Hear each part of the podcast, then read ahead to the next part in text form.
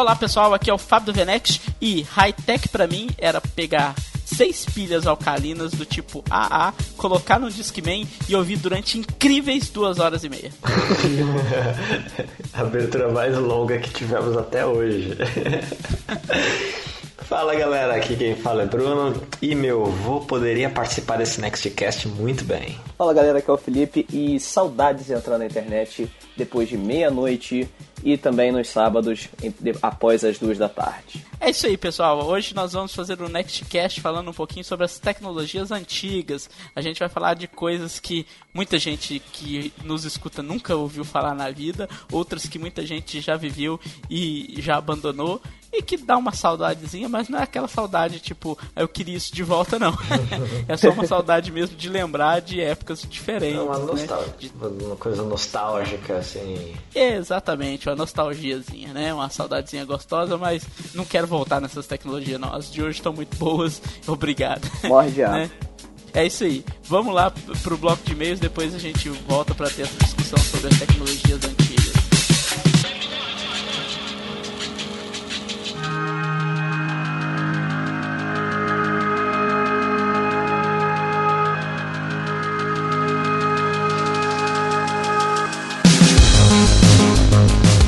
Galera, estamos aqui na leitura de e-mails e comentários do Nextcast 22, onde a gente conversou um pouco e decidiu qual que era a melhor plataforma, se era PC, Xbox ou Playstation. Esse Nextcast deu uma boa discussão até, a galera comentou bastante. E quem tá aqui para comentar comigo os comentários é o Felipe. Fala aí Felipe, e aí, como é que você tá? Fala cara, beleza? De boa? Cara, a gente teve muitos comentários, né? Cara, me surpreendeu a quantidade de comentários que a gente teve nesse Nextcast e me surpreendeu ainda mais a quantidade de comentários que a gente teve elogiando o Wii U, cara. Eu achei isso incrível. É, pode crer, porque assim, a, a gente até não colocou ele na primeira lista de consoles a serem comentados, porque a gente até levou a sério, tipo, o Xbox, o PlayStation e o PC. Qual a plataforma para quem é gamer de verdade? E a gente não imaginou que teria tantos ouvintes, leitores que curtem tanto o Wii U e que a plataforma da Nintendo, que a gente até chegou a comentar, o Arles chegou a falar, mas a gente não tinha ideia de que tantas pessoas eram apaixonadas por esse console, né? Bizarro, né, Felipe? É, muita gente também falou que a dupla Wii U mais PC era melhor. Eu até achei uma coisa legal, mas haja grana também pra tu gastar aí no Wii U e mais um PC super potente, né? Mas enfim. É, pois é, cara, mas vamos lá o primeiro comentário. O primeiro é do Anderson Marques Cardoso. Ele disse assim: Fala galera, a discussão foi boa, mas no final vamos ficar por conta do gosto mesmo. Vou dar algumas opiniões. Primeiro sobre os controles. O controle do Sony é realmente muito bom, mas peca gravemente no LB e RB, que são muito mal localizados e não ficaram bons, principalmente em jogos de luta. Já os LT e RT ficaram ainda melhores que eram no 360. O direcional digital também ficou muito superior ao do 360. Nesse caso, principalmente para jogos de luta. Mas achei ele um pouco para baixo demais. O controle do PS4 melhorou demais mesmo em comparação com as outras versões. Ele é muito mais ergonômico agora e os analógicos não ficam mais em uma posição tão abaixo no controle. Sem contar que os L2 e R2 também melhoraram sensivelmente. Ainda prefiro do Sony, mas esse mau posicionamento dos LB e RB foi uma cagada muito grande pro meu gosto. Olha, Anderson, eu discordo um pouco contigo até, até porque eu não, eu não sou muito fã de jogos de luta. Pra, minha, minha parada é mais FIFA e FPS. Para mim, para FPS, principalmente, o, os gatilhos do novo controle do Xbox One ficaram sensacionais. E assim, ele encaixa muito melhor na tua mão. Parece que tua mão foi feita pro controle, assim, sabe? É, é bizarro. Mas vamos continuando. Quanto às exclusivos, com certeza os exclusivos do Wii U são de longe os melhores. Mas falando de Sony e Microsoft, eu ficaria com a Sony, pelo menos nesse primeiro momento. É, ele citou lá dentro do comentário diversos jogos, os pontos a favor de cada uma das plataformas. O comentário você pode ler no post do Nextcast 22 que está dentro do site do VNext. Eu não vou citar aqui porque foi gigante o comentário dele, mas já super a pena ser lido. Quanto às vantagens, a live realmente é muito boa, mas em termos de brinde, a PSN Plus sempre deu jogos muito bons e a live só de vez em quando que dá alguma coisa que preste. Isso eu sou obrigado a concordar com ele. Porém, o Kinect, que vocês falaram que não serve para nada, cara, ele é muito bom. Essa porra te reconhece até no escuro agora. Ele tem as facilidades de reconhecer com quem está no controle e lugar com a pessoa automaticamente, além de pegar todas as configurações de controle dela, mesmo se eu passar o controle para outra pessoa no meio de um jogo, por exemplo. Sem contar que a câmera está espetacular. Usar o Skype para fazer ligações dele é fantástico. Ele sempre focaliza o seu rosto, mesmo que você fique andando pela sala.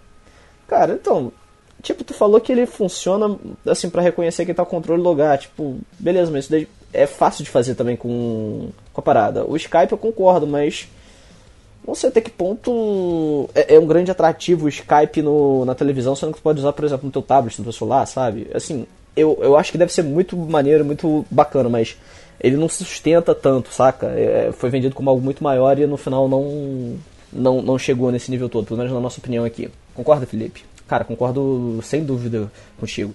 Mas segue, segue aí reto no comentário dele. Beleza, vamos lá. Quanto aos jogos baratos, realmente a Steam é muito boa, mas a Live e a PSN tem melhorado muito em termos de promoções. Eu comprei a versão definitiva de Titanfall por 40 reais e comprei The Evil Within por 60, poucos dias atrás. Também comprei Metal Gear Solid 5 por 40 reais fora as promoções que as lojas de varejo fazem. Comprei Forza Horizon 2, mega lançamento, por R$ 99,00 duas semanas depois do seu lançamento.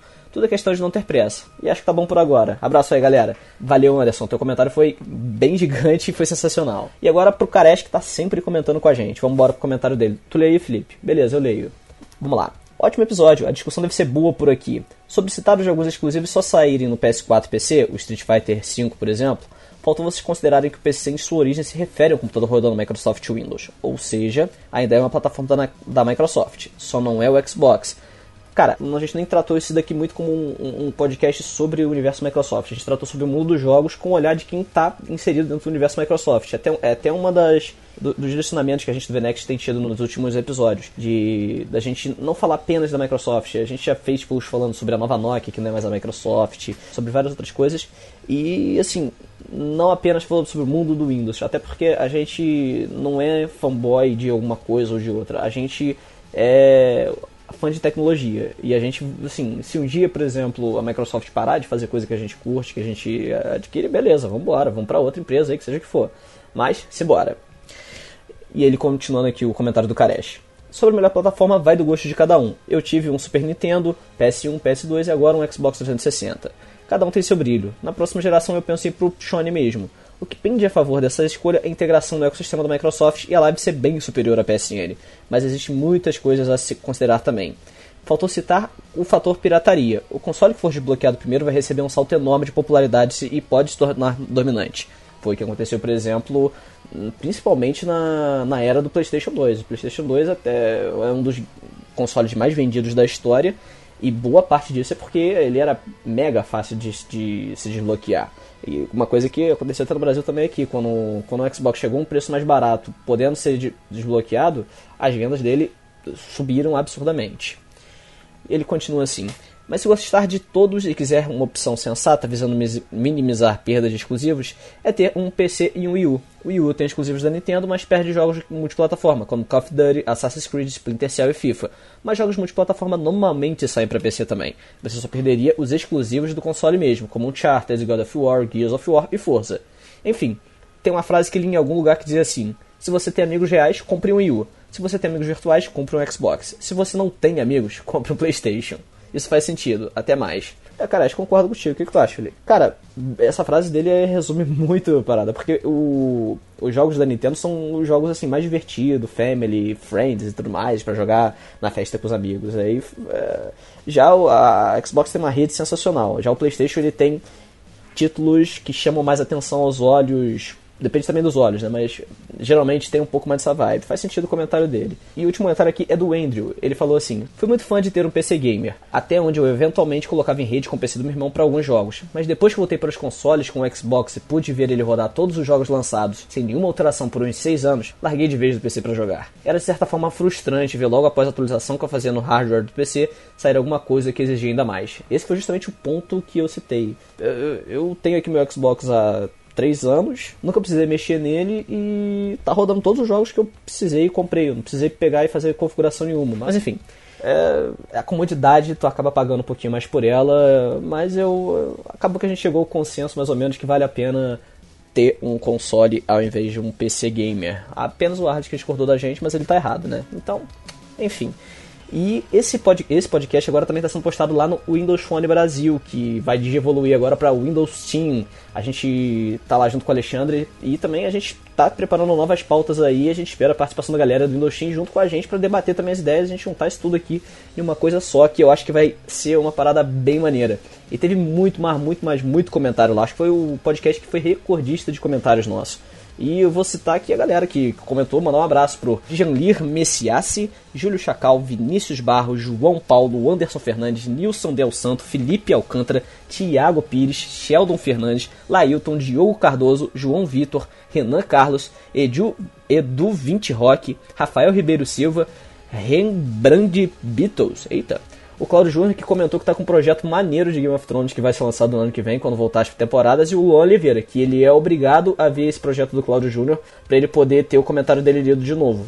Que é, mas foi um comentário bacana, Luan. Abraço aí pra tu, cara. Mas enfim, se você quiser mandar o seu comentário, o feedback sobre o Nextcast, é só você mandar um e-mail para nextcast.vnext.com.br ou deixar o comentário no SoundCloud ou deixar o comentário no Venex, que é onde esse podcast está sendo postado, e também lá no Dostin do, do Alexandre, que também vai estar tá lá o podcast, a gente está postando lá, o Alexandre tá dando essa força aí. E a gente espera que vai sair bastante coisa bacana aí dessa, dessa parceria, beleza? Então vamos embora pro papo aí que ficou bem bacana. Um beijo, um abraço. Um beijo e um abraço também pra vocês aí, galera. Valeu, falou!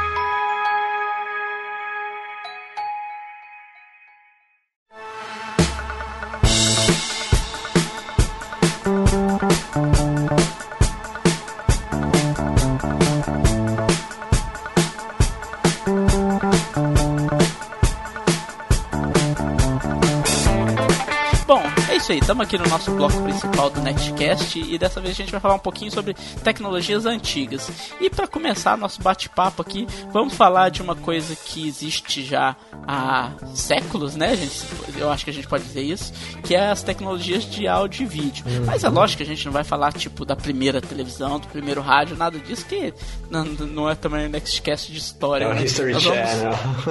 é. Pois é, nós vamos falar de coisas que a gente ainda lembra, né, da nossa época. Vamos começar aqui falando um pouquinho sobre tecnologia de áudio e vídeo, que eu lembro que meu primeiro, meu primeiro contato interessante com a tecnologia, assim, que me falava ah, uma coisa surpreendente, né, assim, tecnológica com relação ao áudio, era, era, era o Walkman e as fitas cassete. O Felipe, não sei se chegou a usar um Walkman, você eu já usou, né, Bruno? um daquele clássico amarelinho da Sony. Caraca, você tinha grana, então nós ficamos falando que o Bruno que é rico? Tá, não, mas é esse, é daí, esse daí foi minha avó que, que me deu em algum Natal ou aniversário, quando eu tinha meus 6 anos, 7 anos, alguma coisa assim. Na época nem tinha é, CD, assim, devia existir, mas eu não tinha CD, eu não sabia o que, que era CD.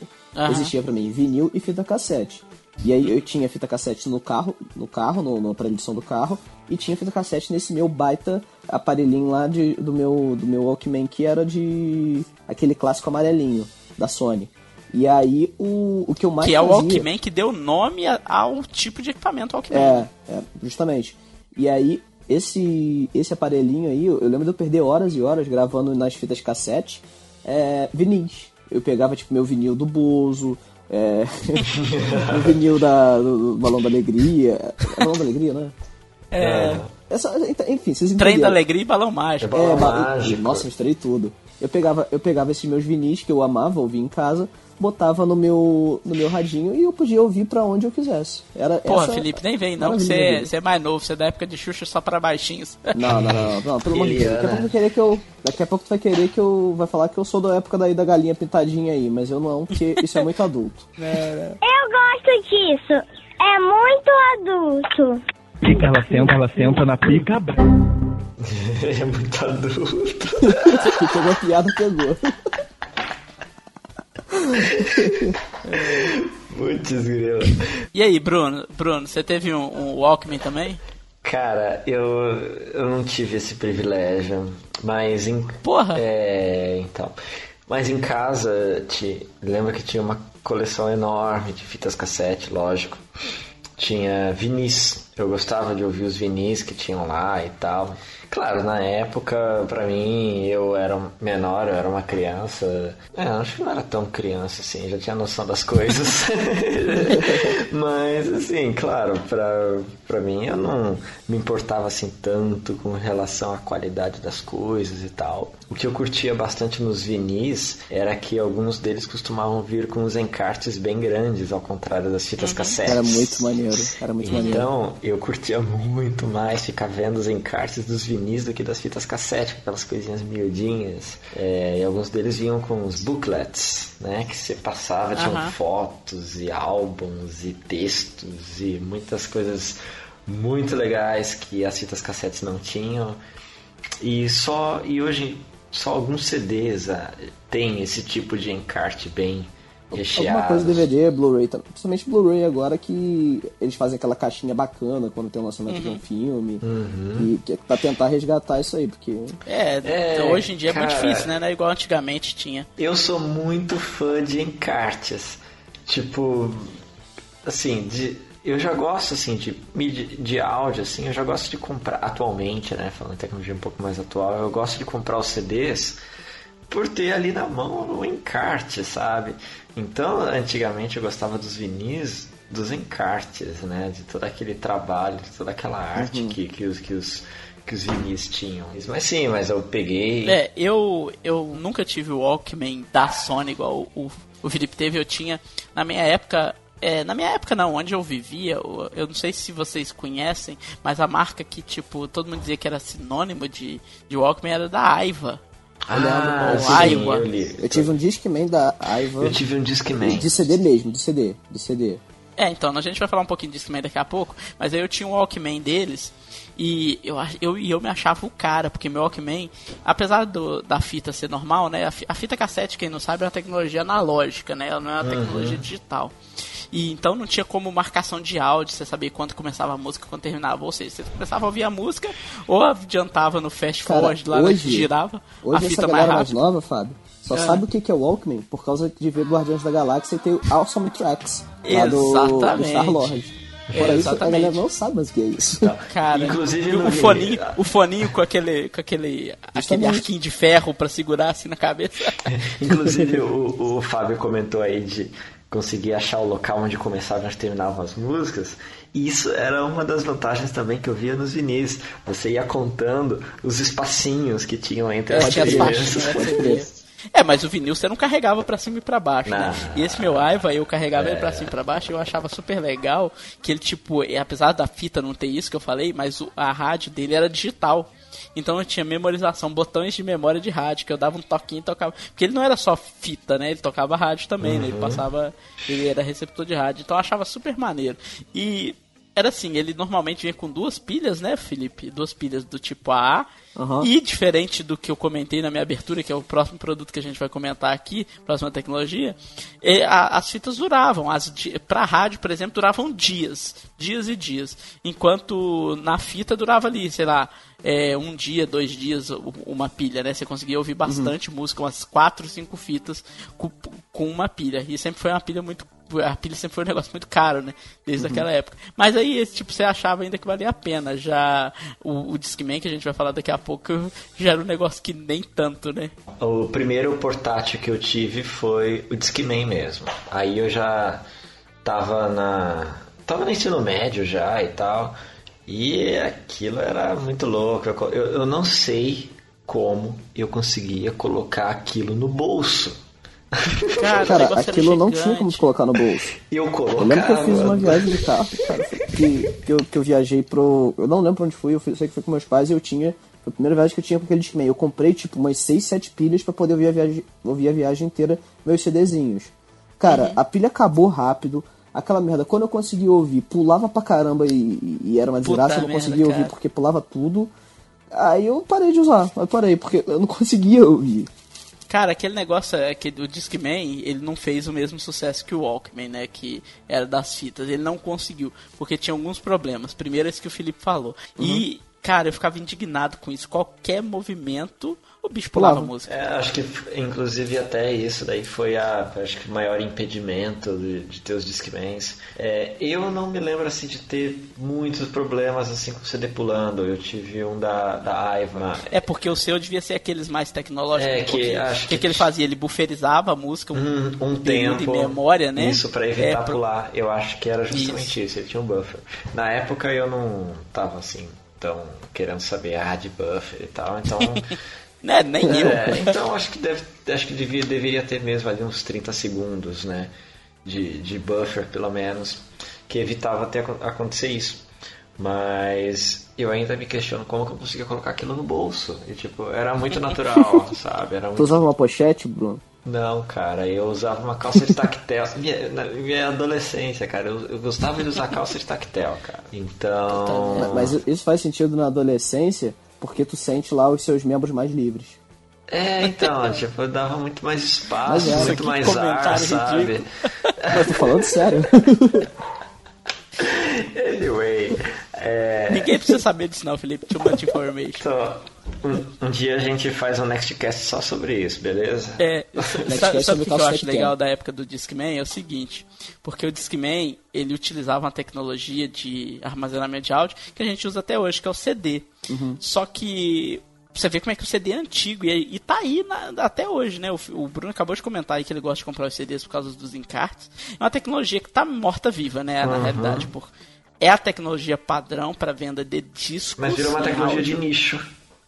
É, exatamente, porque hoje em dia você, quem compra música, né, pode até comprar em CD, mas compra muito digital e a maioria nem compra. Né, ou, ou pirateia mesmo, não que a gente é a favor, mas é o que muita gente faz, Uhum. ou assina um serviço de streaming, tipo o Spotify, o Eu, Radio, eu, assino, aí eu vai. assino o Deezer.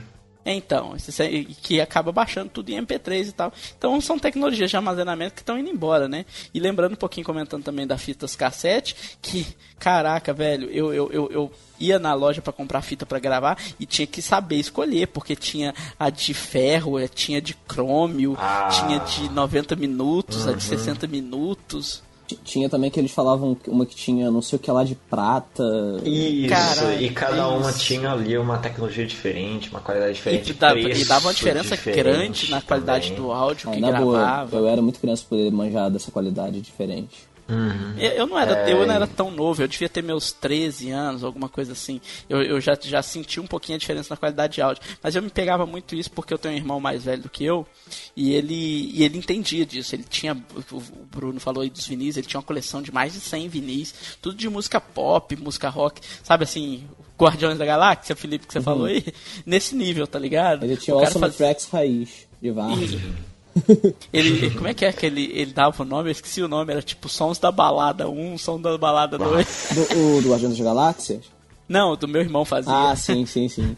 Aí eu, eu, tipo, eu, eu escutava aquilo, achava o máximo, tá, tá Cara, ligado? ca- caindo até nesse mesmo, nessa mesma vibe, tipo, eu tava esses dias com, com, a minha, com a minha gerente lá do trabalho, e aí a gente tava indo pro Rio pro, pra uma reunião e tal, e aí ela falou, caraca, acabei de encontrar essa semana na casa dos meus pais o, o- minha bag de CDs dos anos 2000. E aí, beleza. E aí eu fui, peguei e falei, ah, vamos ver o que, que tem aqui de bom, né? Obviamente, a primeira coisa que a gente achou, Claudinho e Bochecha. Puta que maneiro.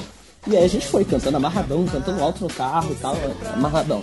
Beleza. Aí depois a gente foi e encontrou uma parada tipo essa, era tipo é, balada da Bruninha, alguma coisa assim. E o nome dela é Bruna. e aí depois a gente começou a encontrar várias coisas assim. Cara, foi uma volta ao passado inacreditável esse Na balada Jovem Pan também. É, essas paradas Umas assim, que até do assim. Rio, a da FM o dia. Cara, é- é- era foda. E porque, tipo assim, eu era faz... Era possível se fazer uma coisa. no- na época de CD um pouco, mas o pessoal não fez tanto no CD, fazia mais na época do cassete, que era fazer os mixtape. Hoje em dia você não faz isso, mas você faz um playlist e compartilha, mas não é igual antigamente você fazia uma fita, aí ia ter a festinha lá, o Felipe é do Rio, então ele fazia a festinha do Play, né, Felipe? e. eu, como sou de Minas, a gente ia- o que a gente chamava de festinha americana, ia na casinha do- dos amigos, né? E tipo, fazia festinha lá. E levava sua fita do seu mixtape, cara. E você, tipo, quem tinha mais legal era o sucesso da baladinha lá, tá ligado? O cara falava, nossa, essa fita sua é da hora. Aí tinha a fita das baladas pra dançar coladinho com as meninas. e a fita das músicas agitada pra fazer o tipo comecinho da festa e tal. Era, era foda, cara. Mas, cara, pra mim, assim, nessa parte de áudio, o que eu mais tive contato foi esses MP3 players atuais. É, que, que, assim, atuais não, que era no. Isso daí foi mais ou menos aí por 2006, 2007, por aí. Começou a ter aqueles MP3 players que são aquele formato tipo um pendrivezinho, Sim, os outros sim. mais quadradinhos, mais ou menos no mesmo esquema de um celular, que foi mais ou menos na mesma época que surgiu o iPod. E aí surgiu esses que, que, pô, aqui no Brasil o iPod sempre foi caro. Tudo da Apple sempre chegou muito caro aqui no Brasil, né? E esses MP3 que eram vagabundo pra caramba, durava pouco tempo e tinha uma memória muito pequena. Eu lembro que o, o primeiro que eu tive, que era nesse formato de um pendrivezinho, ele tinha 256 megabytes. E eu achava isso inacreditável, porque assim, eu colocava lá uns 5, 6 CDs dentro daquilo lá, Sim, e aí eu sim. baixava no computador a qualidade para 64 KB da, da música, né? Pra poder caber mais.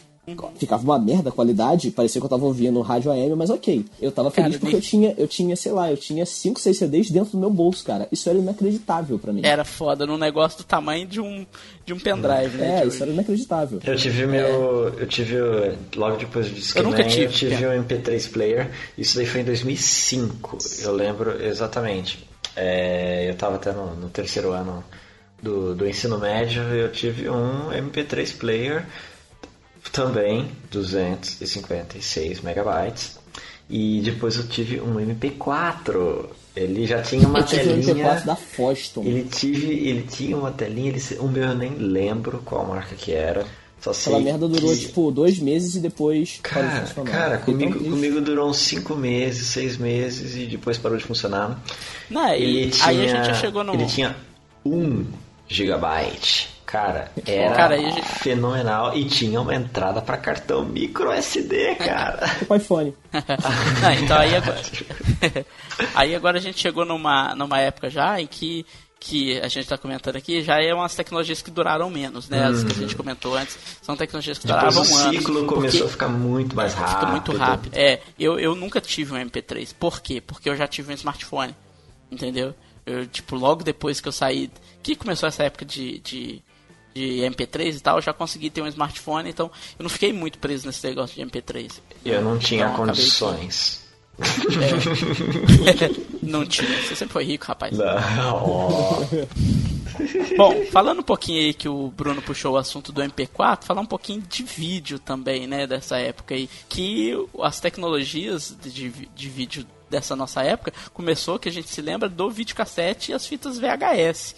E, e, cara, eu lembro que uma das primeiras coisas que eu comprei com um salário meu de trabalho foi um videocassete de sete cabeças. Eu achava foda que meu videocassete tinha sete cabeças. cara. Qualidade do negócio. Era sete cabeças autolimpantes. Autolimpante, saber. foda pra caralho. Mas, tipo assim, meu pai, antes disso, eh, tipo assim, foi uma das coisas, as primeiras coisas que eu comprei, mas meu pai já tinha dele um videocassete que tinha comprado em, cara, 90, 1990, um negócio assim, 89, um JVC. JVC.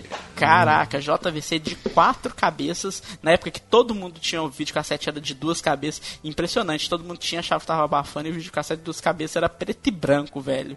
Então, eu tive. É porque era uma cabeça de vídeo e uma cabeça de áudio, que era assim, um leitor para vídeo e um leitor para áudio. Só que o leitor de vídeo, por ser um só, ele não conseguia ler as cores das fitas, ele lia tudo Caraca. preto e branco, velho. Não, e sem contar que nessa parte de, grava- de gravadores, assim, a gente utilizava muito esses videocassetes para gravar programa da televisão.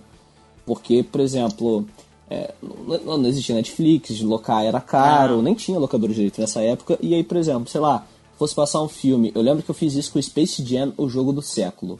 Eu tava louco pra ver aquele filme. No dia que eu soube que o SBT ia passar, eu preparei o vídeo pra gravar aquela merda. Eu, É. eu vi e revi aquele filme diversas vezes. O Michael Jordan pulando, os Looney Tunes, é a porra toda. Foi, foi irado. Só que tinha vários métodos de gravação. Tu podia gravar em SP, EP, SLP. E é- E ainda tinha um Exatamente. outro que era mais longo ainda, mas eu não Não, lembro qual era que qualidade boa, qualidade merda e a qualidade Ah. merda podre a É, porque se tu colocasse ele em, em EP, cara, tu, ia ver 3 pixels na tela. na Play. Eu tive VHS, assim, tipo, que realmente usava o VHS até uns 8, 9 anos atrás. Isso foi em 2005, mais ou menos. Sim, eu tinha, mesmo tendo DVD nessa época. Do... Né, Eu, eu tive eu- DVD eu, nessa desde... época eu já não usava mais. Meu pai até usava, você comentando aí. Eu não usava mais, porque eu já, já tinha comprado. Né, eu nem coloquei na lista lá, mas a gente vai colocar agora. né, DVD. que a gente vai falar de computadores daqui a pouco. Eu tinha comprado pro meu computador um kit multimídia. Tá ligado? Então eu não, eu não via mais VHS, eu via DVD, Então, cara. Eu achava aí que que tá. que eu tava vendo DVD. Aí que tá, eu não usava VHS pra assistir coisas. Eu usava VHS pra gravar coisas. Por quê? Era- era eu lembro fazia. que o primeiro DVD que eu tive foi em 2002, 2001, 2002 mais ou menos. E a partir disso, aposentei o VHS. Nunca mais usei VHS pra assistir alguma coisa. Mas na gravava, né? época, os gravadores de DVD eram caríssimos.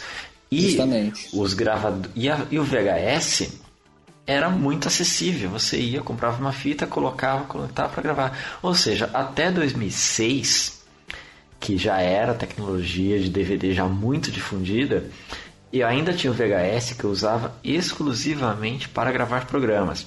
Só aposentei o VHS, ele deixou de fazer falta quando a conexão com a internet começou a ficar um pouco mais rápida e eu pude você fazer né, download e eu pude e eu poderia fazer download de filmes e procurar nos fóruns as legendas. pirateiro.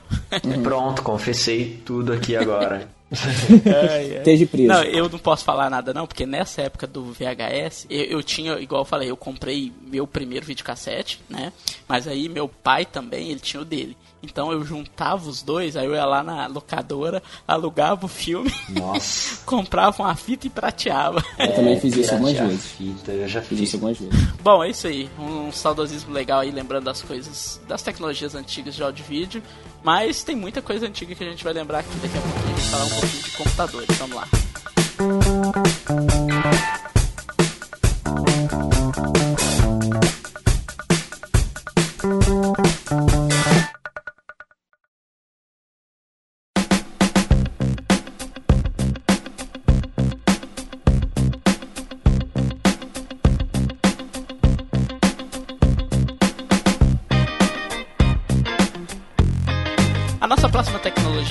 é uma que está mais no nosso dia a dia hoje, mas falando de coisas que são bem pré-históricas, que são os computadores.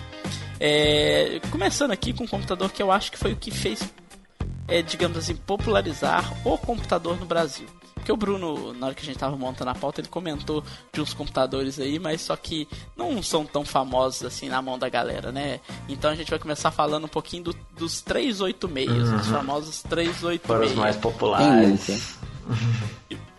Todos aqui começaram com 386? Eu lembro de ter tido um 386. Eu não lembro se com Windows 95 ou Windows 98. Mas eu lembro Cara, que eu tinha um. Se você colocou o Windows 98 num 386, você é destemido, viu? É, Cara, eu tive eu, um... eu não coloquei nada. Eu, pra mim, esse, esse, esse computador era pra jogar Pac-Man e outros jogos é, que, que emulava, que era, que era um arquivo, acho que se não me engano, de DOS até. É, Era uma parada de- desse nível, assim. Pra mim, o computador era pra aquilo. Não servia pra mais nada, era pra isso. Eu, eu, eu, eu vou admitir, eu nunca tive um 386. Eu, eu era meio rico. Sou rica! eu comecei, e eu já comecei no Pentium. Né, meu, na realidade é o contrário, como a gente era pobre não tinha dinheiro pra comprar um 386, na época aí a gente esperou a próxima, eu juntar dinheiro pra já na próxima geração a gente conseguiu comprar. Não, mas eu tive atrasado Pentium. 386. Ah, você teve atrasado? É, eu tive atrasado. O Bruno começou a programar no 386, né, Bruno? Não, não exagera. Só que não. só que não, só que não. É, Cara, maneiro do 386, lembra que tinha um botão turbo?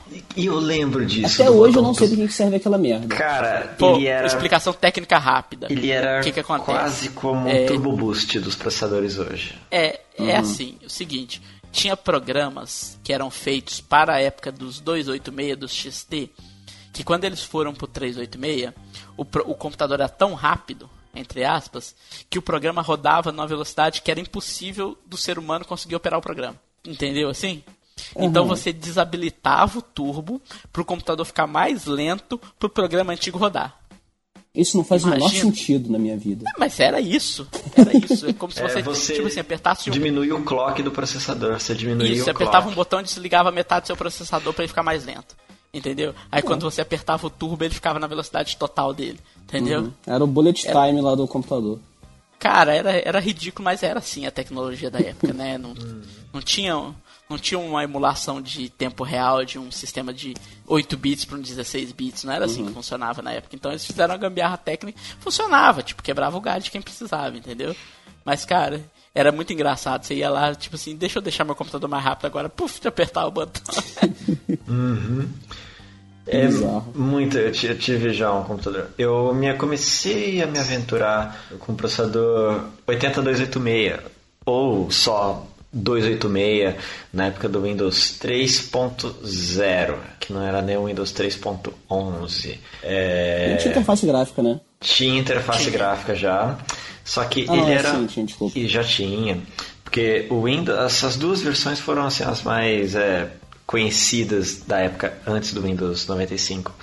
O Windows 3.0, depois o Windows 3.11, que eu não tenho certeza de quais melhorias exatamente ele trazia, mas eu sabia que O 3, o, o 3.11, a diferença dele é que ele tinha rede. rede e um pequenas Só isso. mudanças na interface gráfica também, não? Ah, pouca, Pouca, coisa, né? pouca coisa. E depois tinha, eu já mexi também no Windows NT. No Tanto que o Windows 3.11, o nome dele era Windows for Work, Workgroups, Windows Workgroups. E tinha até o Windows NT, né, for Workgroups também. E depois já mexi também no 386, que uma curiosidade, o 386 foi o primeiro processador, não tenho certeza se é o primeiro mesmo, mas foi o mais conhecido processador primeiro de arquitetura 32 bits. E 32 bits perpetuou aí até uns vai, vamos dizer uns 3, 2 anos atrás, 3 anos atrás. Muita Até coisa hoje ainda, ainda 32 tem bits. Até hoje ainda tem muita coisa 32 bits, mas graças a Deus com realmente estão deixando a arquitetura 32 bits para trás de vez mesmo, né? Mas o, desde a época do 386. É, logo, logo o 386 tinha o 386 DX266, que qual que era a lógica disso? Você tinha dois, do- dois, dois ciclos de clock de 30 e 33 Hz que virava eh, eh, 66.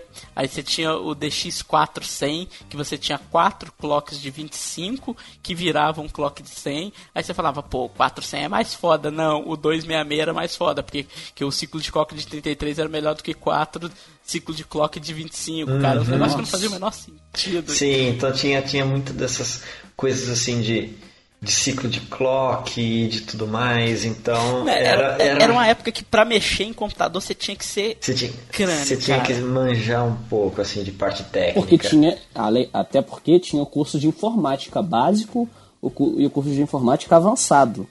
Né, e tinha o custo de montagem e manutenção de computador, porque vamos É. supor, olha E- só que, que, a- que absurdo. Nessa época tinha um joguinho muito legal pra computador que chamava é, F22. É um jogo simulador de Ah, voo. F- eu já tive o jogo F22 Lightning.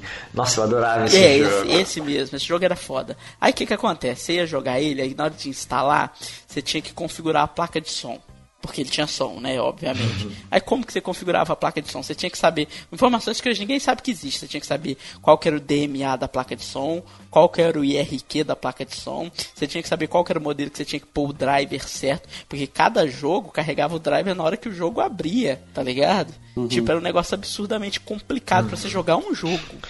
Entendeu? E nos processadores Imagina. antigos e nos chipsets antigos, tinha que tomar muito cuidado também na questão, por exemplo, de memória e placas de expansão, a questão do barramento e da frequência.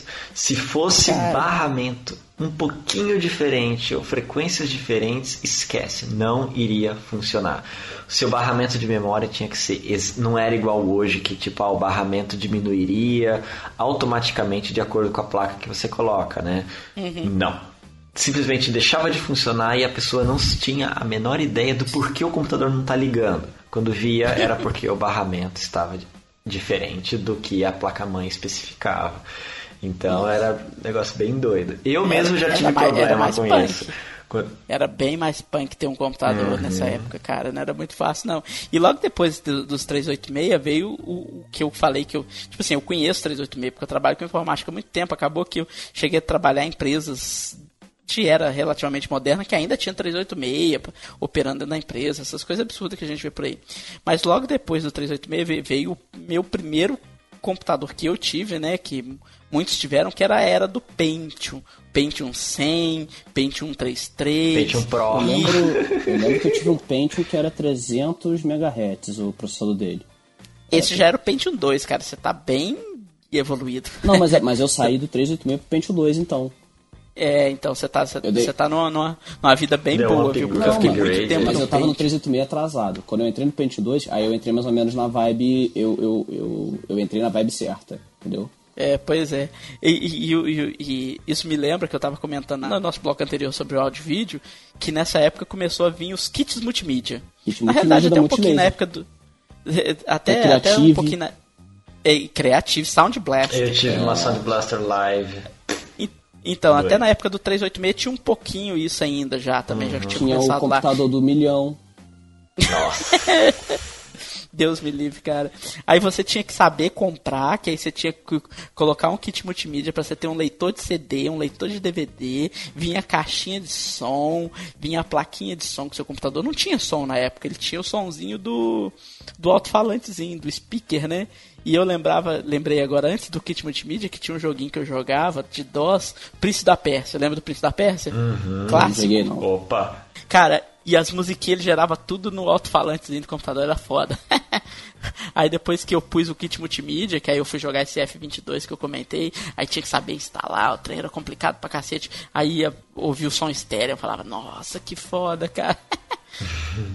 Aí, Nossa, o, se não me engano, o primeiro Pentium que tive, se não me engano, foi um Pentium MMX. Que foi. Cara, já era foda o Pentium MX, né? era pauleira. Que foi. Porque ele dizia que ele dava desempenhos gráficos foda. Numa época que não se existia placa de vídeo, Uhum. tá, gente? Vamos pensar nisso. Sim, ele já tinha todo um esquema assim de, de barramento de dados diferentes. Enfim, eu não sei detalhes assim, tipo do, do, do MMX, mas só sei que pagou uma nota. Eu acho que meu pai também estava bem disposto a pagar uma nota na época, porque ele trabalhava, ele foi pós-graduado em análise de sistemas e tal, então é, tava na veia, né? Entusiasta, né? É família rica. Tipo, ah, eu, não, eu não tenho carro, mas tenho computador, sabe? Uma coisa assim. Não tenho carro, não tenho. não, Fábio, para de cantar. Não, beleza. Não. Vai, vamos continuar aqui. Bom, é isso aí. Vamos, se a gente ficar falando de computador também, a gente vai falar até a amanhã. gente Tem tá muito assunto. praia aqui, né? É, a gente tem muito assunto pela frente aí, então vamos seguir com a pauta pro próximo assunto. Bora.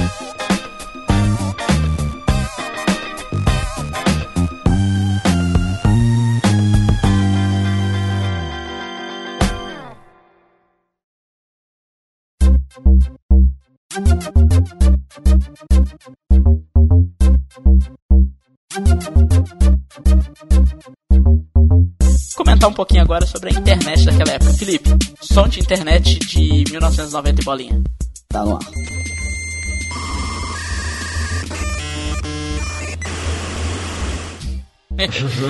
Vocês lembram desse som? Eu lembro desse som. E eu lembro desse som todos os Cara, dias, à Cara, meia-noite. Cara, eu é não- que conectava na internet e saía esse barulho mó alto, cara. Eu lembro até hoje. Eu devia ter o quê? Uns seis, uns sete anos de idade. Com esse barulho, eu fui lá, moleque, ligar o computador escondido pra entrar na internet escondido dos meus pais. Aí eu Nunca conecto, aí eu fez conecto, aí eu conecto na internet e começa a fazer essa barulheira.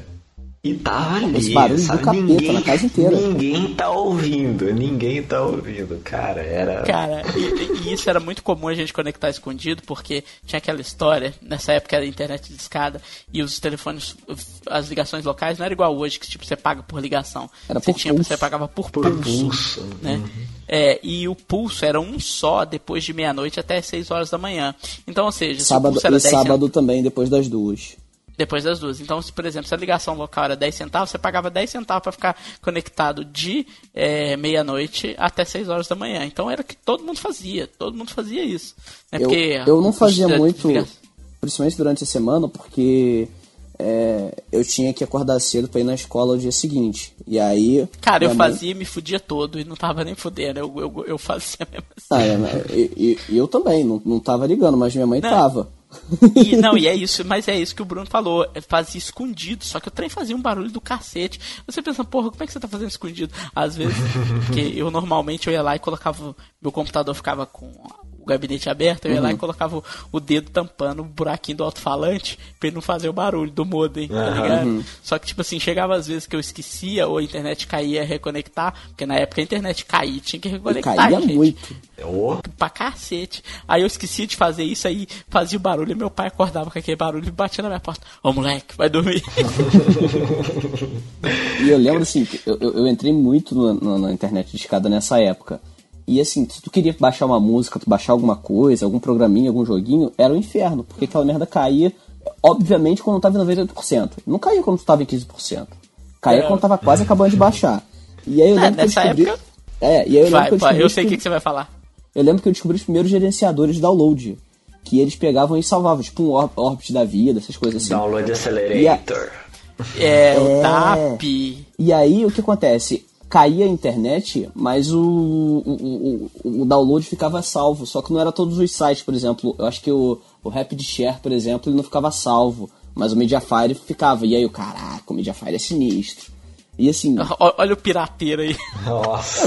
eu no alto dos meus 14 anos, eu querendo ouvir minhas bandinhas gringas que nunca não, não, não tinha loja de CD na minha cidade.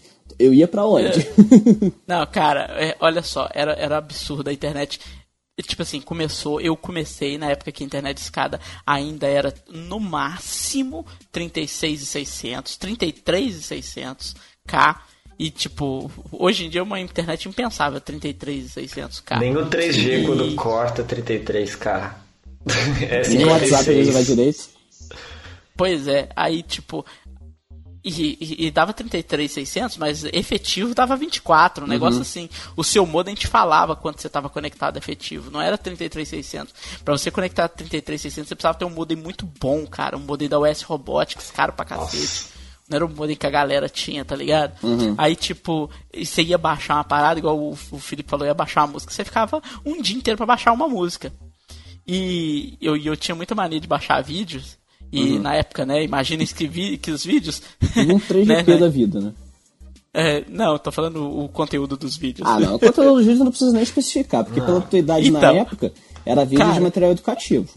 Exatamente. de, de educação, de crescimento Enfim. é, humano. vamos lá. digamos assim.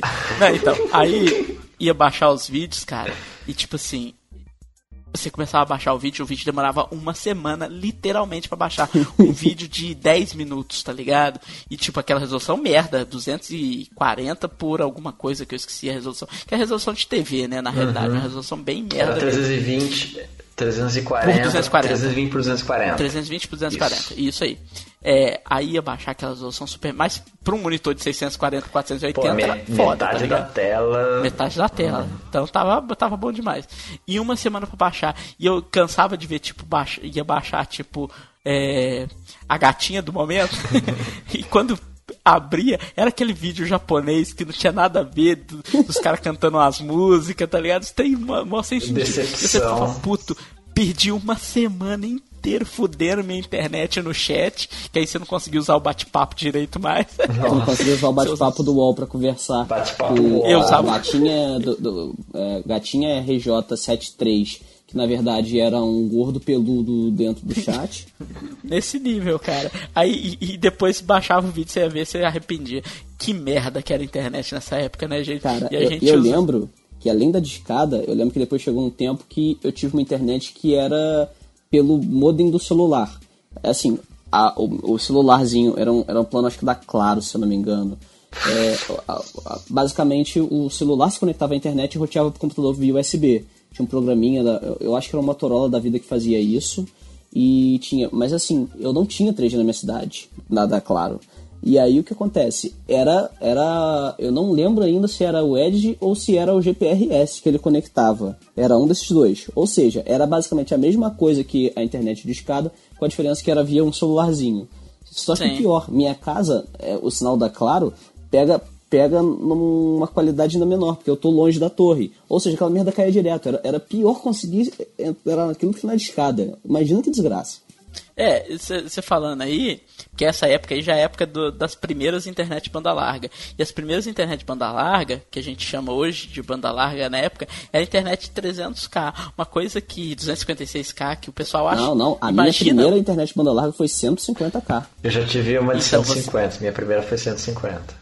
É. Eu, eu lembro que eu, quando eu fazia esse cursinho técnico que eu comentei com vocês que o pessoal fazia lá no- na leitura de e-mails, né, do Nextcast anterior, né, que a gente tava falando no Nextcast passado, que tinha uma turminha de uma- no, no curso de informática que eu, que eu fazia, que eles faziam uma redinha lá no dentro, da, dentro da- do cursinho, né?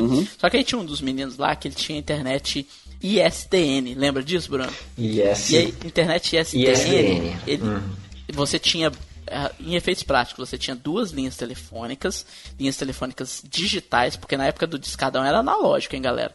Então você tinha duas linhas telefônicas digitais e que você conectava uma delas em 64K e em certos momentos do dia você podia juntar as duas linhas numa só e você passava a ter 128K.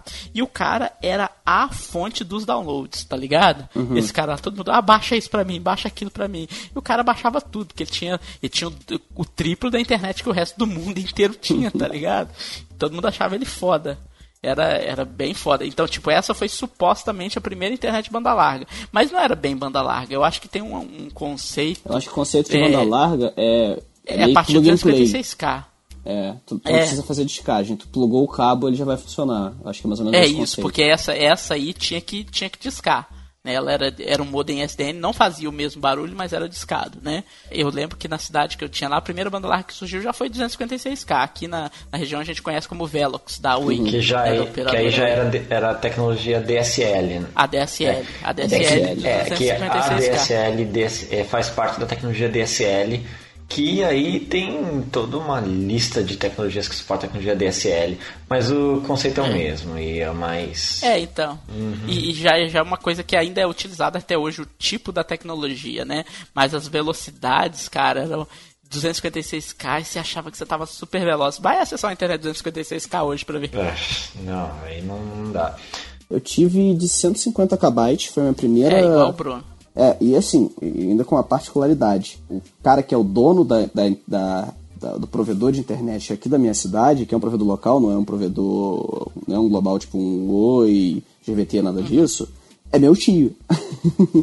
e, aí, o que que, eu- e aí o que que eu fazia? Ele depois, no dia que ele colocou lá pra mim, eu comecei a encher o saco dele, obviamente. E aí o que acontece? Ele chegou, não, fazer a parada então pra tu, ó. Quando passar de meia-noite, tua internet vai subir, eu acho que subir pra 300k. Mas ó, não Nossa, conta pra ninguém essa parada. Mas depois de meia-noite é assim. E aí eu já sabia. Durante o dia eu ficava lá na noitinha e tal, tranquilo, fazia beijo com parada. Bateu meia-noite, taca ali torrent, taca ali pau nos torrent. Era isso que eu fazia. Que torrent, rapaz. Nessa época não era torrent, Nossa. não. Nessa época era, Era, casar, casa, era. P, é, P2P, P2P, que é... É, o torrent é uma tecnologia P2P, Não, mas- mas que era um aqui- P2P diferente. que você acessava não através de arquivo torrent, que são como se fossem mirrors. Você acessava os arquivos quase diretamente do computador das outras pessoas conectadas simultaneamente. Aham. Isso era Mas- uma mas porcaria. mas, o, mas o lance é que assim, vocês tiveram em qual ano a primeira banda larga? Sei lá. 2003. É, por aí. Sabe quando que eu tive a minha primeira banda larga? Entre 2007 e 2008. Ah, morando na roça dá nisso mesmo. Então, e aí, por isso eu já tava na época do torrent. Ah, então beleza, então tá explicado. é isso aí. Sabendo dessa incapacidade do Felipe aí de morar numa cidade boa, vamos pro próximo, próximo assunto aqui do nosso Next.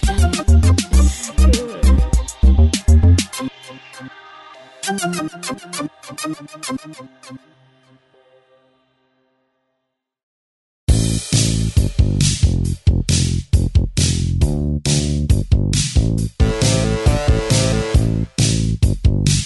Bom, falar um pouquinho aqui dos videogames pré-históricos, que hoje em dia a gente discutiu no último Nextcast um pouquinho das plataformas de games, mas isso tudo começou lá em 1900 e bolinha. Nós estamos falando de videogame, tá, gente? De videogame que tem em casa, não de, de jogo de videogame, fliperama. né? Fala de console. Vamos falar um pouco. Tá lá na É, e, e o que, que familiar que popularizou no Brasil mesmo, o primeiro foi o Atari. Eu tenho um funcionando até hoje. Eu joguei, eu joguei, eu, eu nunca tive, mas eu lembro que um, eu não, eu não sei por que circunstância da vida, durante umas três semanas das minhas férias, um Atari ficou lá em casa. Foi três semanas que eu passei na frente da televisão.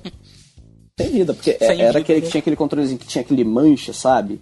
Então, cara, eu ficava, eu ficava naquela. Era, o- era o controle, o Isso. controle dos Playboy, eu, né? Eu, eu não sei co- por que aquele troço tava lá em casa. Eu sei, que eu, eu sei que eu fiquei durante umas duas, três semanas na frente da televisão. era, era, acordava, tomava o café, ia pra lá, almoçava, voltava, eh, comia, voltava. É, é, minha vida era essa. Cara, eu tive durante muito tempo lá em casa só um Atari, porque a gente era relativamente humilde na época, minha família, então a gente não tinha condição de ter muita, muita coisa nova. Então, durante muito tempo, até da era do Nintendinho, do Master System lá em casa, ainda era um Atari, né, que a gente tinha. E, cara, a gente tentava de jogar River Raid, é, River Raid, né, é, Missile Commando, Enduro, Frogger, só os clássicos, velho. Cara, eu tive um console quando criança, mas eu juro pra você, cara, eu lembro do visual assim do videogame, eu lembro dos controles e tudo mais, só que eu não lembro qual console era. Eu preciso pesquisar Provavelmente isso. era um Dynavision. Cara, Não. eu, eu nunca tive um console pra preciso chamar de saber. meu, desde, desde sempre. Isso mudou só em 2012, quando eu comprei meu primeiro Xbox. E aí, esse meio tempo todo, eu vivia jogando na casa dos meus primos, que, que moram relativamente perto de mim. E assim, eu vivia lá porque era onde eu sempre ia pra lá, tanto pra brincar de pique-esconde, soltar pipa, peão, qualquer outra coisa de brincadeira de criança, e pra jogar videogame. E eu cansei de perder minhas horas, principalmente no Mega Drive. Porque o Mega Drive foi, era o que eles tinham, eles não tinham o Super Nintendo. Por isso, meio que virou um, um dos videogames que eu, que eu mais curti na minha vida é o, é o Mega Drive, principalmente um dos exclusivos dele, por exemplo, o Sonic. Sonic é, é eu acho que pra mim ele tá, na- tá em cima do Mario na minha franquia clássica preferida. E até hoje eu fico até meio triste que, tipo, quando tem surpresa do McDonald's do Mario, mas nunca vai ter do Sonic no Brasil, provavelmente. Não, Eu sempre, sucesso. fui, eu sempre fui o, do time da SEGA. E aí tinha esse, tinha o Street of Rage, que pra mim é um dos jogos de luta, um dos melhores da história. Cara, Street eu of sou Rage é completamente apaixonado por aquele jogo. Ele tem- aliás, a trilha daquele jogo é excepcional até hoje. É, É, hoje eu vou jogar o 2 no, em emuladores, né? Street of Rage 2, e eu fico babando com Cara, aquela. é, é impressionante hoje, o que o cara é muito conseguiu mesmo. fazer. Até eu já li alguns artigos falando sobre isso, sobre a história e tudo mais. É incrível aquela trilha, até hoje tu ouvir, é incrível. E assim, passou mais de 20 anos disso. Põe, põe, Cara, põe aí a entrou música. agora e vai ficar o resto do podcast inteiro. Até o, os próximos três podcasts vai ser essa música. e além disso, e além É, disso, é assim, eu muito jogava foda, muito cara. aquele jogo do X-Men, que tinha o, tinha o Ciclope e o Wolverine, principalmente, eram os personagens que eu gostava. Mas assim, era, era incrível jogar aquilo e a gente jogava também, tinha alguns jogos que, que era de luta um contra o outro, tipo Mortal Kombat, Street Fighter e tal. Mas assim, foi, foi algo que eu, eu sinto muito que hoje os videogames não me dão aquela mesma aquela mesma diversão que eu tinha na- naquela época. E até hoje, assim, Sim, sim. Era uma coisa. Era uma coisa que quando você pegava, você não, ficava e, cara, maravilhado, hoje, né? Eu, eu- hoje eu, não costumo jogar no mobile. Os, os únicos jogos que eu jogo, no, tanto no meu tablet quanto no meu celular, são jogos clássicos. É, é alguma, é, alguma, é algum emulador de um Nintendo e Mega Drive, ou uma versão que, que a SEGA fez, por exemplo. Os dois jogos que hoje estão dentro do meu tablet, o iPad, são o Sonic 3 e, e um jogo lá do Sonic que, que eles copiaram e fizeram uma cópia do, do, do Mario Kart, só que com os personagens do, do Sonic. Assim, são, Então. são jogos. Eu não sei se é valor emocional ou se realmente tem essa vibe mesmo. Hoje os jogos eles viraram, eles evoluíram um pouco. Eu sinto que eles ficaram mais é, uma questão um pouco mais artística, enredo, história. Naquela época era puramente diversão. Dane-se se Então, isso que é. eu queria comentar. Isso que eu queria comentar, por exemplo, da época do Atari que a gente começou falando dele, você pra jogar era um, era um negócio que você tinha às vezes até que ter uma imaginação muito fértil. Tinha, eu lembro, eu lembro que tinha um jogo que chamava Quest. E o jogo, tipo, foi o primeiro jogo de RPG que eu joguei na minha vida. Que você, o seu personagem era um quadrado, literalmente na Ah, sei tela, qual jogo que é. em que você que você tinha que ir enfrentar dragões, que eu não lembro o formato do dragão, que pra isso você pegava uma lança, pra pegar a lança era só você chegar perto do quadrado perto da lança, e a lança efetivamente era uma seta, sabe, uma Uhum. seta mesmo. E tipo, você chegava lá, encostava a seta do dragão, o dragão morria, e você pegava uma chave super tosca e você carregava as... O jogo era extremamente tosco, você tinha que se imaginar jogando um negócio super foda, Uhum. tá ligado?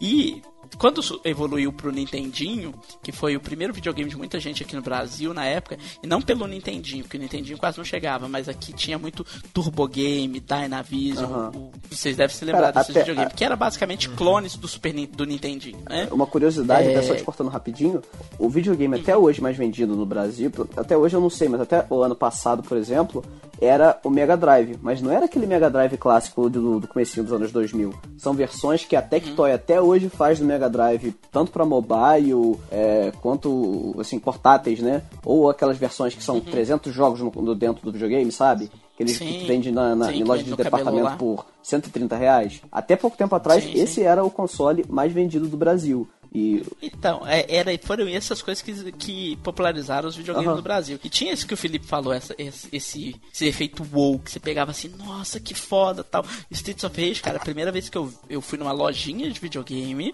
jogar, o, eh, jo- jogar lá que uns amigos meus tinham me chamado.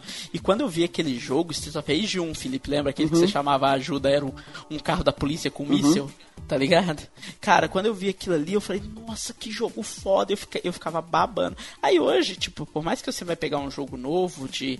de até de Xbox One, de Playstation 4, você vê o jogo é legal, mas você não tem mais esse uou, meu Deus, que trem absurdo. E aí você fica pensando, pô, mas eu era criança na época e tal. Se você pegar as crianças de hoje também não. Né? Elas não têm esse efeito uou quando pegam um jogo novo. Acho que é porque hoje, hoje já está todo mundo muito acostumado com a evolução da tecnologia. A, tec- aí a tecnologia evoluir, surgir algo melhor, virou algo obrigatório. É. Virou, assim, não virou mais do que obrigação E, e isso, de isso, lançar algo melhor. Isso começou na, no que, que a gente ia comentar um pouquinho aqui rapidinho, da era do PlayStation, né? Que, e eu lembro também que eu tive esse WoW quando virou do Super Nintendo pro PlayStation. Foi uma evolução muito foda graficamente, porque mudou a mídia de armazenamento de, de cartucho pra CD.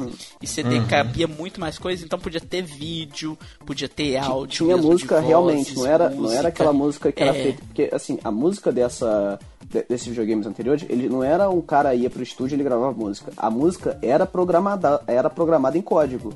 É, naquela Isso. época. É, não- era, não era uma música em MP3 da vida. A partir da época do CD já começou a ser possível fazer isso. É, então, aí no PlayStation, nesse primeiro PlayStation, teve essa época do WoW, que você via o primeiro, o primeiro Resident Evil, você babava. Tinha um jogo lá que era. É que esse jogo que eles chamam de On Rail, né? Um adventure que você, tipo, fica só no trilho, que você não tem muito pra onde Sim, ir. sim. Que, que, eu, que eu jogava na, na época chamava D. O nome do jogo era um D. A letra D, né? E eu, eu, ach, eu olhava aqueles gráficos e falava, nossa, que trem foda tal. O, o super clássico, o Final Fantasy VII, Final Fantasy VII, né? Que também todo mundo achava super foda. E o melhor jogo de todos os tempos, na minha opinião, Xenogears, né? E tal. E tinha as- onde começou as cutscenes. Né, foi nesse primeiro PlayStation, né, no PlayStation 1. E é, até nesse, até essa época ainda tinha esse efeito WoW. Daí pra frente, todo mundo já passou a esperar aquilo como se fosse o normal. Então, esse efeito, nossa, que foda, nossa, que divertido, nossa, que do caralho, foi, acabou indo embora, né? É, mas a gente acabou falando, mas assim, eu ainda sinto, eu sinto tanta saudade dessa época de jogar, assim, que é, eu tô, eu, eu vi esses dias um projeto que os caras fizeram, tem um tutorial completo, vou até tentar achar aqui e colocar no post. E pra tu comprar um, aquele Raspberry Pi, né, que, que é aquela plaquinha que o pessoal usa muito pra programação, automação, etc e tal, é justamente pra isso, pra você fazer um emulador de do, do Super Nintendo, do Mega Drive e, e demais eh, jogos dessa época. E dá pra tu usar o controle do Xbox 360. Já virou a minha próxima aquisição. Não, é tipo, é muita coisa que eu, eu gosto muito de jogar emuladores, né? Pra vocês terem uma ideia, antes da gente tá gravando Nextcast, eu não tava jogando um emulador, mas eu tava jogando um jogo dessa época, que era o. que tava em promoção na Origin de graça, que era o SimCity 2000. Nossa, eu joguei muito, eu joguei muito. Então, eu baixei ele, tava na Origin Cara, de graça. Não sei até se ele ainda tá, viu? Se vocês, no dia da gravação desse Nextcast, dia 14 de dezembro, se tiver de graça, o Felipe vai lá e baixa, compra o Bruno também, né? Ele, ele, ele emula no seu computador efetivamente, é um DOS Box. Eu, eu, com- eu comprei ah, esse jogo na caixinha. é. Eu lembro até hoje. Cara, e é muito foda. Eu tava, então eu tava jogando ele. Então eu ainda gosto de jogar esse tipo de coisa. Por exemplo, Xenogears, que é o melhor jogo da história, na minha opinião. Eu não tô falando de verdade, às vezes é o melhor jogo em todos os quesitos. Na minha opinião, é, um, é o melhor jogo que eu já joguei. No teu Eu coração, é. Assim como É. no meu coração, Sonic 2 e 3, eu não consigo definir qual dos dois é melhor. Mas Isso, são os dois é. jogos da minha vida. É, é igual isso que o Felipe tá falando aí, pra mim é o Xenogears. Então eu já joguei esse jogo mais de 100 vezes. E é um jogo de RPG comprido de 70 horas que eu jogo ele toda mão que eu tenho tempo. Eu vou lá e baixo um emulador de, de PlayStation 1 jogo. Era uma época foda, cara. Essa época aí me dá saudade. Mas vamos seguir pra frente, senão nós vamos ficar com esse saudosismo desse jogo. Tem um Nextcast inteiro só por, pra isso que a gente vai poder fazer depois. É, vamos direto pro próxima e última tecnologia pré-histórica da, da noite.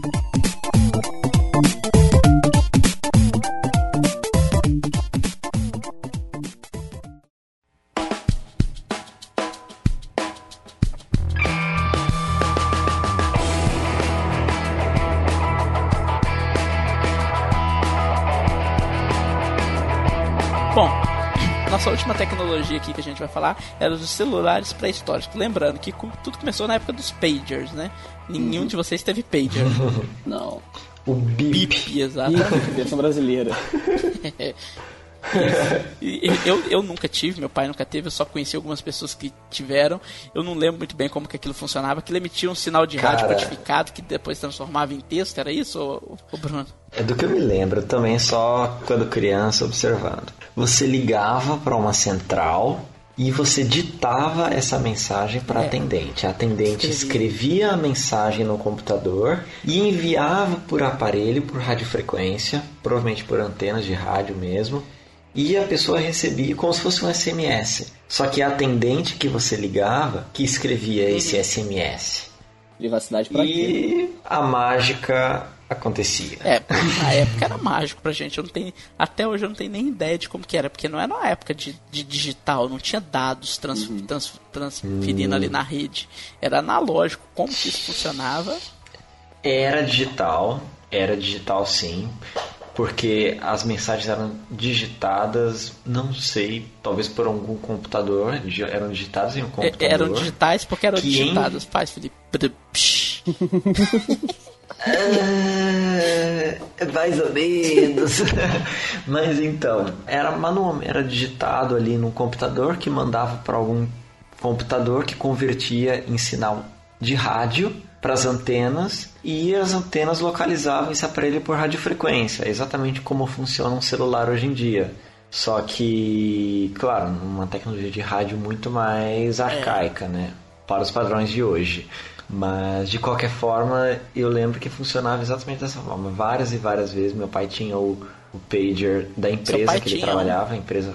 Ele tinha um da empresa, né? Na época ele tá- já era, não sei se ele já era gerente financeiro de alguma empresa. Então ele tinha o pager da empresa e tal, e eu lembro que ligava para uma central de atendimento, passava o código do BIP na época BIP, passava o código, eu quero mandar mensagem para tal código e ditava a É igual o mensagem. Felipe falou, é privacidade zero. É. Zero, não funcionava. Se você quiser, queria conversar algo mais Já particular, você Tinha, ligava tinha pro uma telefone variação fixo. do BIP aí, do Page, que era uma que você só ligava pro número do BIP da pessoa e ele só não anotava o número de quem ligou. Né, pra você, tipo, fulano de tal tá te procurando. Aí você ia lá, buscava um telefone fixo, na época não tinha celular, e ligava de Hum. volta, né? Teve, um, teve uma variação também. Pode crer. É, Vixe, isso aí eu já é, não isso é lembro. antes até desse que você tá falando aí, ô. É, isso aí eu não Não, era não basicamente isso. Você ligava pro número do pager da pessoa e a pessoa só recebia lá, tutu, fulano te ligou e o número de quem Ah, te ligou. Entendeu? Aí você usava ele. E a pessoa recebia a notificação de que ah, é, você é pra você ligar Isso. pra tal pessoa, porque tal pessoa Exatamente, era só isso. Era bem mais simples nesse caso aí. Mas era, o, era os, os primórdios, né? É, e isso tudo, não sei se foi derivação direta da tecnologia, posso estar falando uma puta besteira, mas foi a tecnologia que veio antes da tecnologia dos celulares, né? É, Pelo menos aqui pra gente no Brasil, que tá num, num- que tava numa bolha na época tecnológica muito fodida por causa da, da ditadura militar, não tinha, o mercado era fechado, né? Então, É, a abertura de mercado surgiu só no comecinho da década de 90. é o que você falou, Felipe? Não, e aí também teve a troca do plano econômico, plano real, que a gente. Mais, É, o plano real. Na época, a inflação era tão alta que não permitiam as pessoas ter um aparelho desse tipo. Cara, eu lembro É. da primeira vez que eu, que eu vi é, mostrando na TV a tecnologia celular. Era um celular da NEC. A empresa chamava NEC, é, que hoje ela existe ainda, mas ela não faz mais celular para vender e tal. E ela tinha ganhado a concorrência no Brasil inteiro para ser a única empresa responsável, porque na época era assim, né? Tinha que ser empresas nacionais e a partir do momento que você ganhava a concessão era tudo seu, né?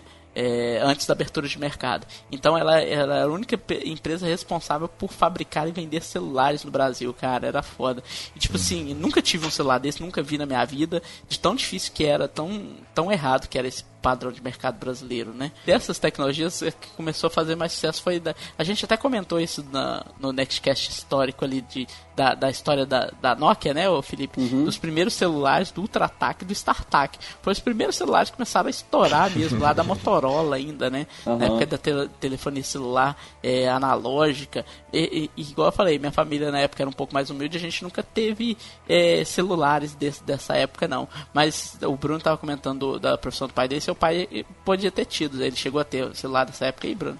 Ele teve, ele teve É, StarTAC. o Ultratac ele nunca Ele teve StarTAC, Meu pai teve o. Meu pai teve o Ultra Ataque, que é aquele grandão. é bem E- tijolão, cara. É, aquele tijolão que ele pegava, abria o flipzinho, porque aí saía a parte onde era o lugar de digitar os numerozinhos, né? Aham. E ainda tinha que esticar a anteninha. Ou seja, É. o troço já era grande. Tu abria o flipzinho e esticava a anteninha, o troço era maior que a tua cabeça, literalmente. Então, Então, quando mudou desse Ultratac é pro StarTAC, doido. nego babou, né? Porque o Ultratac Não, era é, gigante. mudou o tudo, porque era era minúsculo. É, cabia. no- É menor do que os celulares atuais Então. até. É, Mas teve, mas teve, se não me engano, teve dois StarTACs. teve. não É Porque um era o Porque teve um- analógico, teve- que era muito que, bom. era, que era um visorzinho Isso, laranja. que era aquele visor de calculadora com os números é, de calculadorinha, aquele quadradinho, né? Uhum. E, e era muito bom, era o celular que todo mundo achava foda que a bateria dele durava um dia inteiro. Na época, tipo, foda o celular, a bateria durava um dia, né? Aí Uhum. quando, isso na época da, da, da telefonia analógica, quando virou telefonia digital, a Motorola foi fazer a versão do StarTAC para telefonia digital, só que o StarTAC deles ficou uma merda. A bateria já não durava, era uma bosta. E, que- e aí quem estourou foi o que a gente comentou no Nextcast da Nokia, foi os Nokias, né? O 5120, o 6120, por aí vai, né? É, Eu não lembro qual StarTAC que eu tive contato, mas se não me engano É, foi StarTAC esse. eu nunca tive, não. Com a tela, com a tela laranja, com a tela laranja lá, o, o analógico no caso, É. né? Se não me engano foi desse. E nossa, eu lembro que eu ficava fuçando a parede e, E, tal. fuçando assim, não tinha nada, né? Não tinha nada pra fuçar, mas só que era um negócio parecia, fantástico. era um apertava o negócio muito aparecia um número, cara. Isso já era fantástico pra nossa época. Era só número, era só número. É, era só número. O simples fato de você. Eu não lembro se tinha. Não chegava a ter SMS, né? Não. Não, não, não tinha, era só ligação. Aí já, foi, aí já foi os primeiros celulares já E- digitais que aí já teve. Na, na realidade, nem os É, primeiros celulares celulares digitais digitais. tinham SMS. Eu tinha, Não, é, eu não, tinha só depois, o foi só 5120, ele não tinha SMS. Aí, pouco depois, uns seis meses depois, eles lançaram o 5120i, que aí o i era de que já, ele já tinha SMS, tá ligado? Então, Uhum. tipo, quando virou pra digital, a tecnologia digital suportava SMS desde a sua origem. Só que não necessariamente o Brasil no começo começou a vender SMS, com um SMS. Fora o preço também dos aparelhos que. É, e o SMS é um negócio caro pra recurso. cacete, nossa senhora. E ainda não é barato, né? Foi me- me- meio que, meio que É. o que aconteceu agora entre ano passado e esse ano com 4G, né? Mesma Aham. lógica. É, exatamente, é uma tecnologia que já existia, só que ninguém estava usando. né? Então não tinha celular nenhum no mercado vendendo. Então era a mesma coisa, né? Mas aí que começou os digitais, que hoje fizeram que, o que é o que é a telefonia celular, a revolução do mundo de dados. Hoje é por causa da, da telefonia celular digital, né? Não, é outra coisa. E, e assim, é uma tecnologia que é um pouco antiga, o, o- a SMS e tudo mais, mas até hoje a gente usa isso daí. É, obviamente caiu, caiu muito por, por conta de Facebook e WhatsApp. é, e WhatsApp, mas mesmo assim é muito usado ainda hoje. Eu, eu acabo que eu utilizo muito pra me comunicar com E é algumas mais pessoas. confiável, diga-se de passagem. É. Porque você E não fica dependendo da conexão de né, do dados. 3G e tal. Mas assim, e- É. E também porque o, o SMS ele depende bastante de operadoras. Então a vantagem de você usar assim um sistema um pouco mais aberto é que empresas conseguem, por exemplo, fazer validação em três passos usando SMS. Ah, é. Coisa que não é permitido WhatsApp, com. WhatsApp. Mas, mas começou o- boom mesmo dos celulares aí digitais, até pra popularizar um pouquinho mais.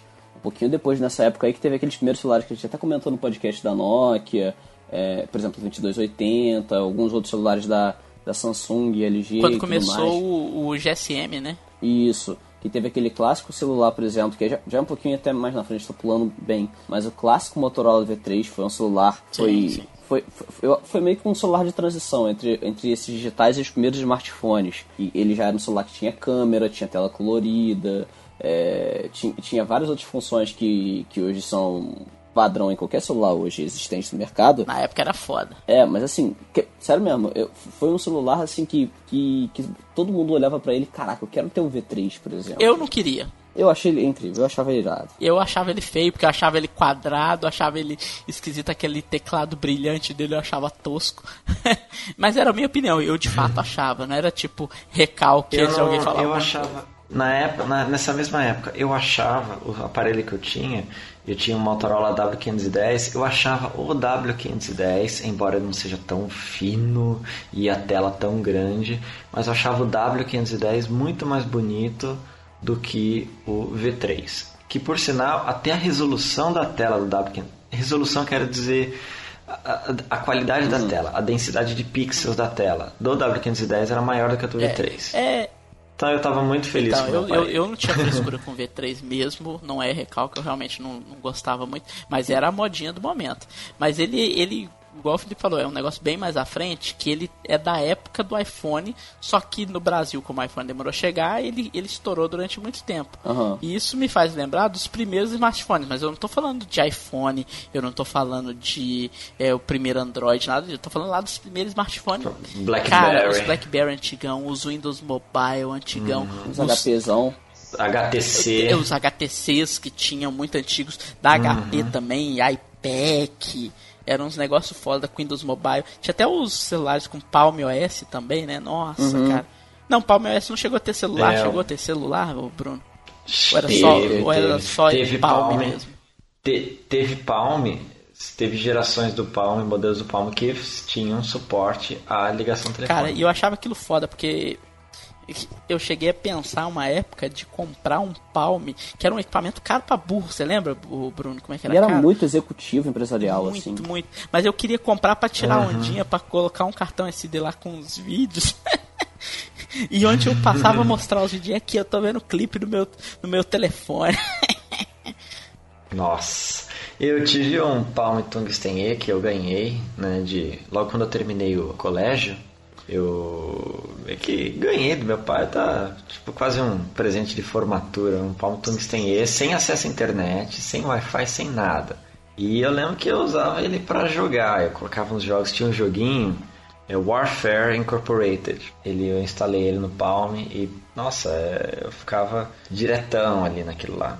Mas só que aí depois eu saí até por um tempo saí procurando algum Palm com acesso à internet e tal, que foi aí que eu acabei entrando aí no mundo dos, dos smartphones, que que aí o primeiro que eu acabei comprando assim com tela touchscreen, com acesso à internet na tela ali mesmo, foi o LG Cookie. Foi um LG. Era- foi era um um LG pretinho, Cook não era? vermelho. Era um preto com vermelho junto, né? Ou um todo preto e tal, era um da LG e tal, que foi o primeiro aparelho que O eu que eu tive. lembro de ter contato era um todo Aí. preto. Uhum. Cara, a primeira vez que eu consegui conectar com a internet e baixar os meus e-mails no aparelho, cara, foi a melhor coisa. Meu primeiro smartphone já, já era bem mais moderno, assim, em questão de, de equipamento. Era um HTC Touch, que ele já foi, entre aspas, competidor do iPhone, né? Só que, tipo, como ele tinha o Windows, né? Que diferente, né? Só porque ele tinha o Windows eu quis ele. é isso aí, pessoal. Muitas tecnologias antigas. Dá mais uns 10 Nextcast só da gente buscar essas coisas. A gente falou algumas, não é a lista nem das mais importantes, nem das melhores, nem das mais relevantes, não é nada disso. É, as daqui a É gente só alguma lembrou. coisa que a gente lembrou aqui, vamos fazer, que a gente achou legal. E pode ser que a gente faça mais Nextcast no futuro com esse tópico, lembrando de outras coisas. Deixem aí, Yaps. deixem aí seus comentários aí, não deixem de falar o que, que vocês acharam no nextcast.vnext.com.br que a gente vai usar isso como feedback para os próximos Nextcasts. Bruno, seus contatos, manda aí pra galera onde é que eles te encontram. Bom, eles podem me encontrar no meu Twitter, né? Tipo twitter.com barra Bruno Plefkin. Eu acho que aos pouquinhos estou voltando a usar meu Twitter, então talvez... Pessoas podem me achar no meu about.me barra Bruno Vnext. Dessa vez eu acertei meu próprio endereço. E coloca, sei lá, meu nome no Google. Não, mentira, não coloca Não vai achar nada. Porque não presta. Vai, vai Não, achar na verdade vai.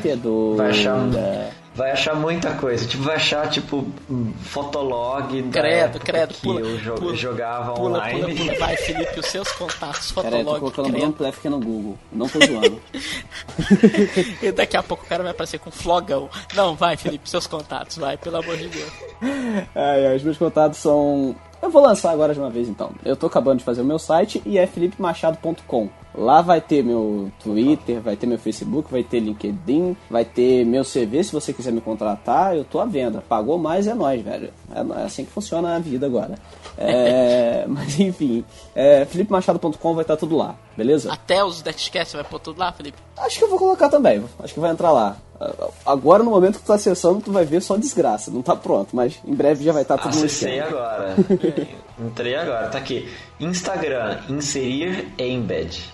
Então, pra tu ver como é que ainda tá na parada. Eu coloquei que eu preciso inserir o embed dele lá no lado e ainda não tá finalizado.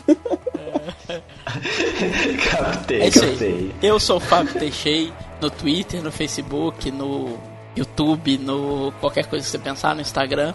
É, uso muito pouco todas essas redes sociais, então é, pode mandar lá mensagem se eu, se, que eu respondo, mas eu, eu não sou muito participativo. Eu tô mais no, nas redes sociais do Venext. O Twitter do Venext é VenextBR, o Facebook do Venext é Venext Brasil. O YouTube é VenextBR, estamos no Instagram também como VenextBR e muitas mais outras redes sociais aí que o pessoal toma conta. Mandem seus recados, mandem suas mensagens, seus sinais de fumaça e não deixem de mandar também seus comentários no nextcast.venext.com.br que a gente vai ler na medida do possível nos próximos Nextcast aí na- no bloco de e-mails. Espero a participação de todos até para dar o feedback que que vocês acharam desse, desse episódio aí. Bom, pessoal, é isso aí. Um abraço a todos e até mais. Valeu, falou! Falou, gente. Abração.